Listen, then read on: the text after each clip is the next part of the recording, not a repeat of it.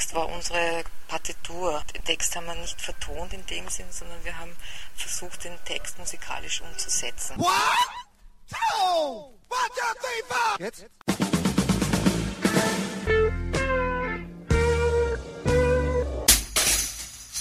Herzlich willkommen in der Kulturviertelstunde von www.kulturwoche.at und einem Interview mit Mia Zabelka, ihres Zeichens Elektroakustikerin an der Geige, die mit ihrer Formation One Night Band im Sommer 2007 das Album Embodiment im Vertrieb der Extraplatte veröffentlichte. Alfred Krondraff ging der Frage nach, was man denn eigentlich unter Elektroakustik versteht und welche Schnittpunkte es zwischen Elektroakustik, Free Jazz und Punk gibt. Musik, meinte Mia Zabelka, verkommt immer mehr zum Unterhaltungsfaktor, und so wurde auch die Frage aufgeworfen, welchen Stellenwert in Zukunft Elektroakustik in der Musiklandschaft möglicherweise haben werde. Denn gegenwärtig ist dieser musikalische Bereich noch ein weitestgehend unentdecktes Land für die breite Masse. Und somit Ton ab. Gute Unterhaltung wünscht Manfred Horak.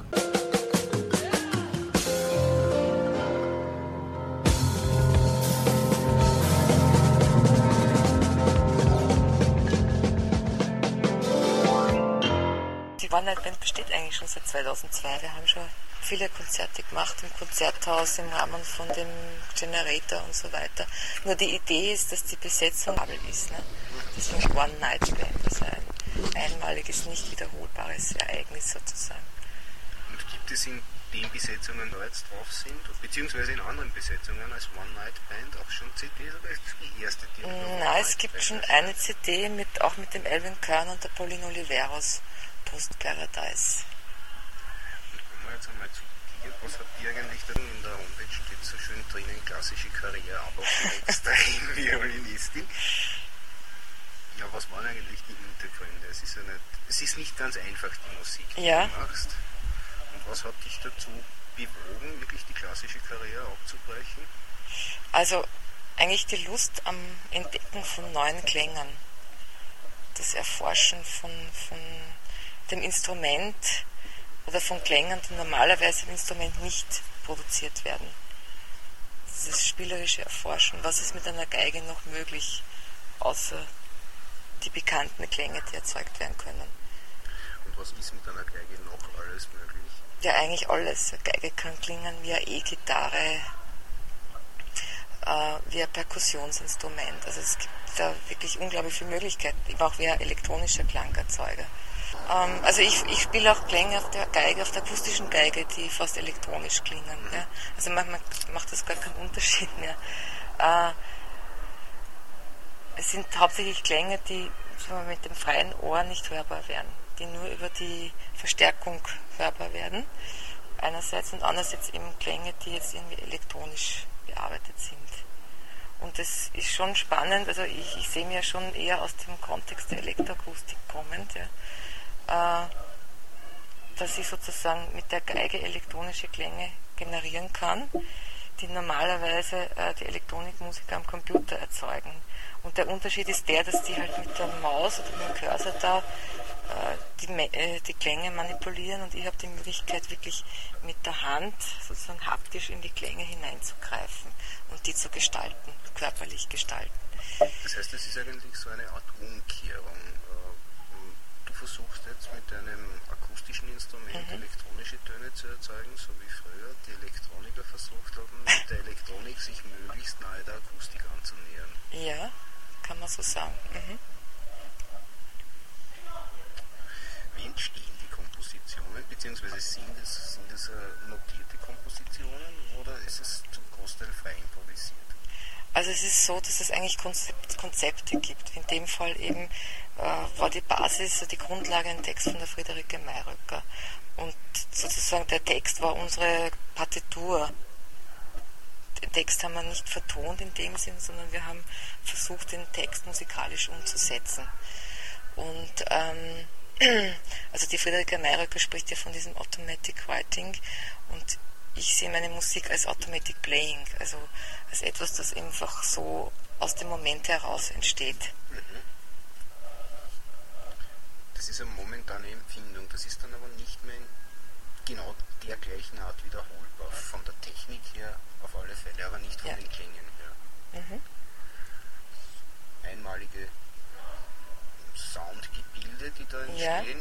Ja. Mhm die so aufgezeichnet werden. Ja. Verwendest du dann zum Beispiel äh, Soundgebilde, die du schon einmal generiert hast, in einem anderen Kontext, bei einem anderen Konzert als Zuspielung? Eigentlich, na, kann man nicht sagen. Ne? Also für Theaterprojekte hin und wieder als Zuspielband, ja. Da produziere ich nicht neues Material, weil es gibt ja schon so viele Aufnahmen. Schon. Aber sonst ist das immer einmalig und nicht reproduzier- reproduzierbar. Wobei beim ersten Stück, der Donner des Stillhaltens, hatten wir eine grafische Partitur in Form einer, einer bewegten Videopartitur. Da haben uns äh, bei dem Machrhythmus haben uns bestimmte Strukturen ausgemacht. Also eben einerseits diese dreiteilige Form, die ja fast einen symphonischen Charakter hat. Ne? Äh, und eben auch auf den Rhythmus, auf den Sprachrhythmus von der Friederike Mayröcker eingehend. Du machst ja nicht nur das, du arbeitest bei etlichen Projekten mit. Mhm.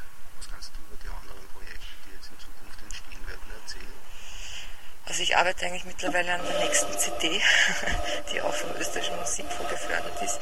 Und zwar ein, eine Duo-CD mit verschiedenen Duo-Musikern, auch aus dem Elektronikmusik-Kontext, mit dem Rupert Huber, mit dem DJ Still, der ist von diesem Dialect, von diesem Hip-Hop, von dieser Hip-Hop-Band, äh, mit äh, dem iWolf, also auch wieder ganz unterschiedliche Leute, mit dem Franz Hautzinger.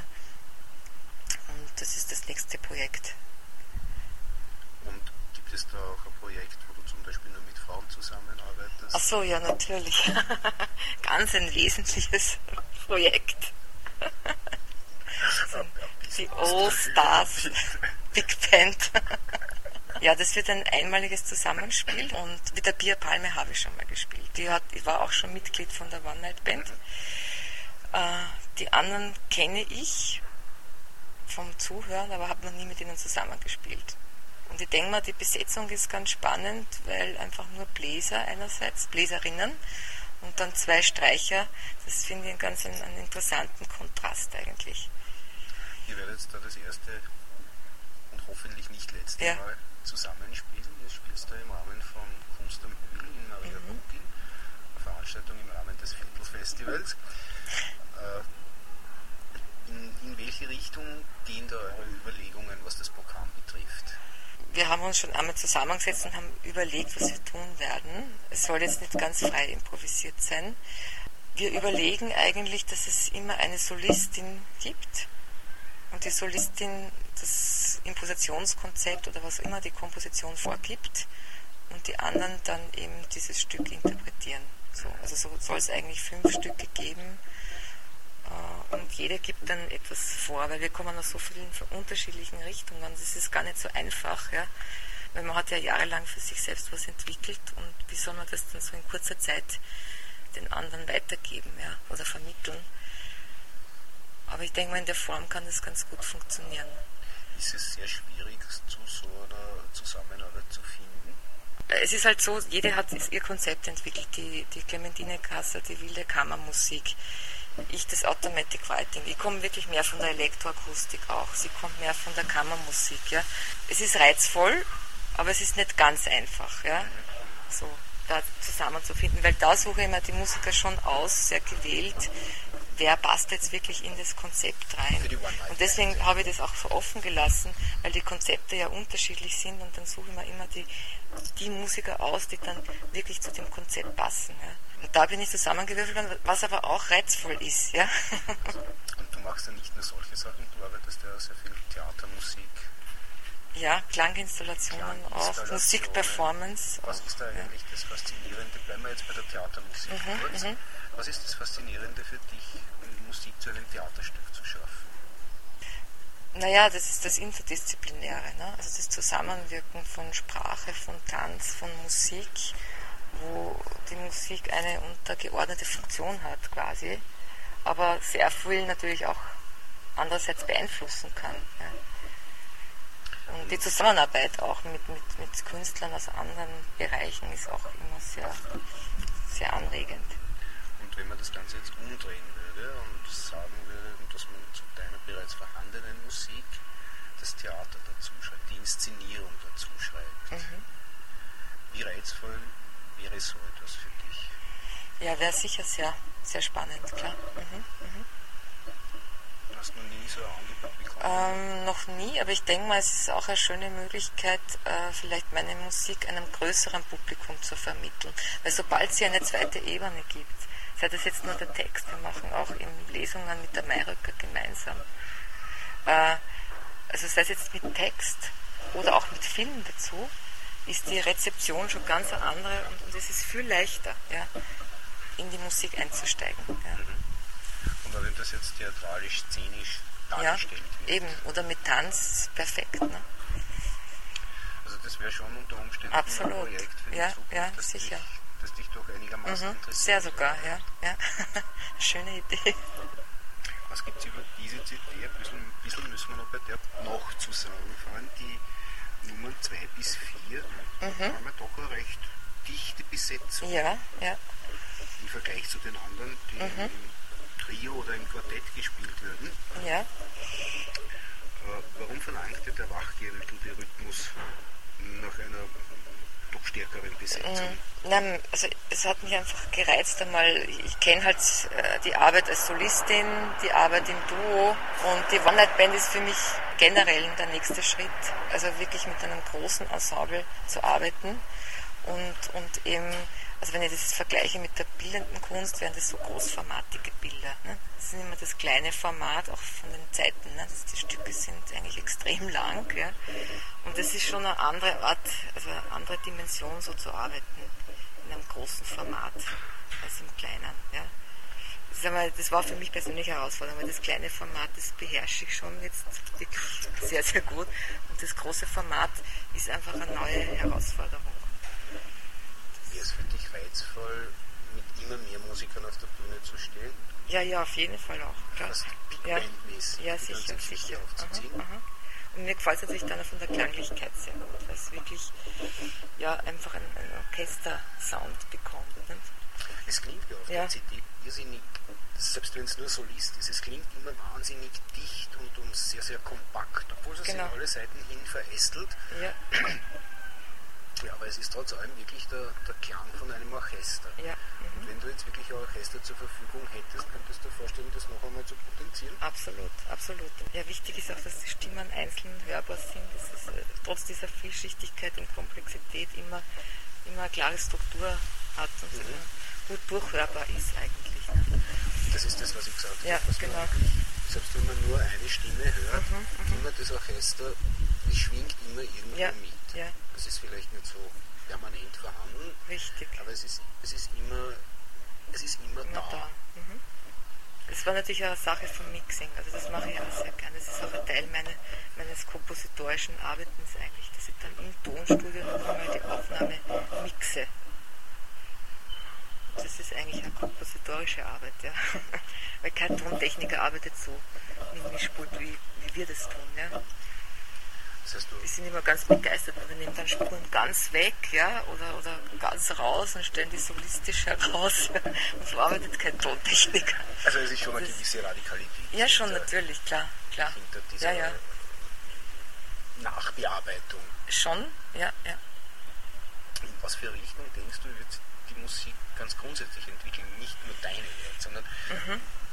In welche Richtung wird es gehen und wo liegt eigentlich diese geringe Akzeptanz der durchaus Interessierten an elektroakustischer Musik beziehungsweise an improvisierter oder automatical Mhm. Playing, Writing, wie auch immer du das nennst. Also ich glaube, dass die Zukunft sicher bei der elektronischen oder elektroakustischen Musik liegt. Ja, aber das ist ja nicht elektroakustische Tonbanden oder Computermusik. Das Spannende ist ja, dass das akustische Instrumente sind teilweise oder, oder eben akustische Instrumente mit Live-Elektronik. Ja. Aber in dem Sinne ja keine elektronischen Klangerzeuger. Ne? Und ich denke mal, dass das, irgendwie, das ist schon ein spannender Bereich, wo die Zukunft liegt. Ja? Also es ist ja auch wie in der bildenden Kunst, äh, ist Fotografie, ist, ist Film einfach auch ein neues, spannendes Medium. Äh, und viele Künstler beschäftigen sich jetzt damit und nicht mehr mit äh, sozusagen der gemalten Malerei. Ja. Und woran glaubst du, liegt es wirklich, dass es eben noch nicht so akzeptiert wird? Weil es neu ist, weil es ungewohnt ist, weil es ungehört ist? Oder geht es doch ein bisschen tiefer? Ähm, also das ist schwierig zu sagen. Ich denke mal, äh, es sind halt Hörgewohnheiten, wie wir, wie wir aufgewachsen sind. Ne? Und, und was wir als Musik akzeptieren und, oder nicht akzeptieren. Und ich denke mal, also kleine Kinder, wenn die äh, Geräusche entdecken, Klänge entdecken, gibt es keine Vorurteile. Ja? Und wir sind halt ein bisschen, sage ich jetzt mal, verbildet oder, oder sehr einseitig unterwegs. Und also ich denke schon, dass es da Eröffnung geben wird. Es ist für mich auch wahnsinnig schwierig, Leuten zu vermitteln, worum es eigentlich geht in der Musik, ja, oder warum wir mit Geräuschen arbeiten und nicht mit herkömmlichem Klangmaterial. Ne? Bist du doch schon sowas wie, nicht unbedingt eine Solokämpferin, aber die, die Speerspitze der Avantgarde? Vielleicht, ich, ich weiß es nicht. Also sagen wir mal so, ich habe vielleicht eine gewisse breitere Akzeptanz auch als viele andere Kollegen. Äh, und ich, ich setze mich auch damit auseinander, wie ich das jetzt äh, normalen Hörern vermitteln kann. Ja? Das tun viele Musiker, glaube ich, nicht. Das ist denen wurscht, ob sie jetzt drei Leute im Publikum haben oder nicht. Aber mir ist es schon wichtig, das auch irgendwie zu vermitteln. Einem breiteren Publikum. Und es geht ihm gut über ein, ein zusätzliches Element. Also im Tanzfilm, dann ist die Akzeptanz ganz eine andere. Du versuchst deinem Publikum deine Musik näher zu bringen, zu erklären, was notwendig ist, zu erläutern, mhm. was unabdingbar ist. Äh, wie schaut das aus mit den Medien? Ja. Sprich, gibt es Airplay? Gibt es jemand in den Medien? Ich spreche jetzt vor allem von Rundfunk, äh, der bereit ist, sich auf diese Musik einzulassen, der bereit ist, das seinem Publikum zu erklären. Es wäre doch ein gewaltiger Multiplikationsfaktor. Mhm. Also ich muss sagen, der Kontakt zum ORF ist eigentlich ganz ein guter. Also Zeitton spielt regelmäßig meine Musik und was anderes kann man sich eigentlich nicht erwarten. Also Ö3 oder FM4 ist nicht so die richtige Schiene. Ich würde mir wünschen, dass sich die Jazz-Schiene auch ein bisschen mehr öffnet in die Richtung. Weil ich mir auch, äh, ich stehe auch dem Free Jazz durchaus nahe ne? und komme ja auch aus der Ecke, so ist es ja wieder nicht. Wie denn die Akzeptanz in der Jazz-Szene? Ich stelle immer wieder fest, dass die eingeschworenen Jazzer, wenn sie von Elektroakustik was hören, schon ein bisschen sich zurückziehen und interessanterweise auch umgekehrt. Also wenn man mit äh, Fans von elektroakustischer Musik mhm. spricht und sagt, hey, hören wir ein bisschen in Jazz rein, äh, das sind für die zwei mhm. vollkommen verschiedene Welten. Wie schaffst du es für dich, diese zwei Welten für, mich ist, für mich ist es noch schwieriger, weil ich stehe genau dazwischen. Ne? Also ich kann mit einem Christian Fennis sehr gut und ich kann auch mit einem Walter Mali sehr gut. Ja? Oder an John Zorn oder, oder diese Leute. Ja? Und es ist, mich interessiert einfach das. Ich denke mal, der Free Jazz ist halt nicht mehr wirklich so aktuell, obwohl ich nach wie vor eine Liebe für den Free Jazz habe. Ja. Aber wir müssen schauen, dass es irgendwo weitergeht. Ja. Die Elektroakustik steht dem Free Jazz überhaupt so gegenüber, ne? total ablehnend. Gibt es eine wirklich vernünftige Erklärung dafür oder ist es ein eher emotionales Ablehnen? Mm, also ich habe, ich denke mal, dass es auch eine, gewisse, mit einer vielleicht politischen Grundhaltung zu tun hat. Ne? weil äh, die, die Zeit des Free Jazz oder auch des Punks, ja, also äh, das sehe ich jetzt durchaus auch Parallelen, ja, was so die politische Grundhaltung, die dahinter steht, betrifft. Ne? Die Zeit ist irgendwo vorüber, ja. Also dieses sozusagen Musik als Anti-These, ne? Das ist eigentlich vorbei. Und äh, heutzutage habe ich den Eindruck, klingt alles irgendwie brav, es muss irgendwie alles ein bisschen an, an Pop-Appeal haben, ja? dass es irgendwo Akzeptanz erfährt und, und möglichst angepasst sein und möglichst angenehm zum Hören. Also nichts mehr, was irgendwie ein bisschen aufwiegelt, aufkratzt. Ja? die Leute vielleicht zum Nachdenken bringt, ja, oder der Gesellschaft den Spiegel vorhält oder was auch immer. Ja. Also Musik verkommt meiner Meinung nach im Moment ein bisschen sehr äh, zu Unterhaltungs, also es, es, geht eigentlich nur um diesen Unterhaltungsfaktor. Ja. Das bedeutet aber im umgekehrten Fall eben, die Musik, die du machst, hält der Gesellschaft den Spiegel vor. Das versuche ich schon. ja klar. Es ist zumindest eine Auseinandersetzung gell, mit gesellschaftlichen. Das ist eine eigenartige Geschichte, aber oder, na, nennen wir es wie es ist, es ist eine dumme Frage, aber du baust schon äh, Tagesgeräusche ja. in deine Kompositionen mit ein. Genau. Du versuchst da schon äh, aufzurütteln, halten, in die Tiefe zu gehen. Ja, genau. Also oberflächlich Also ist es.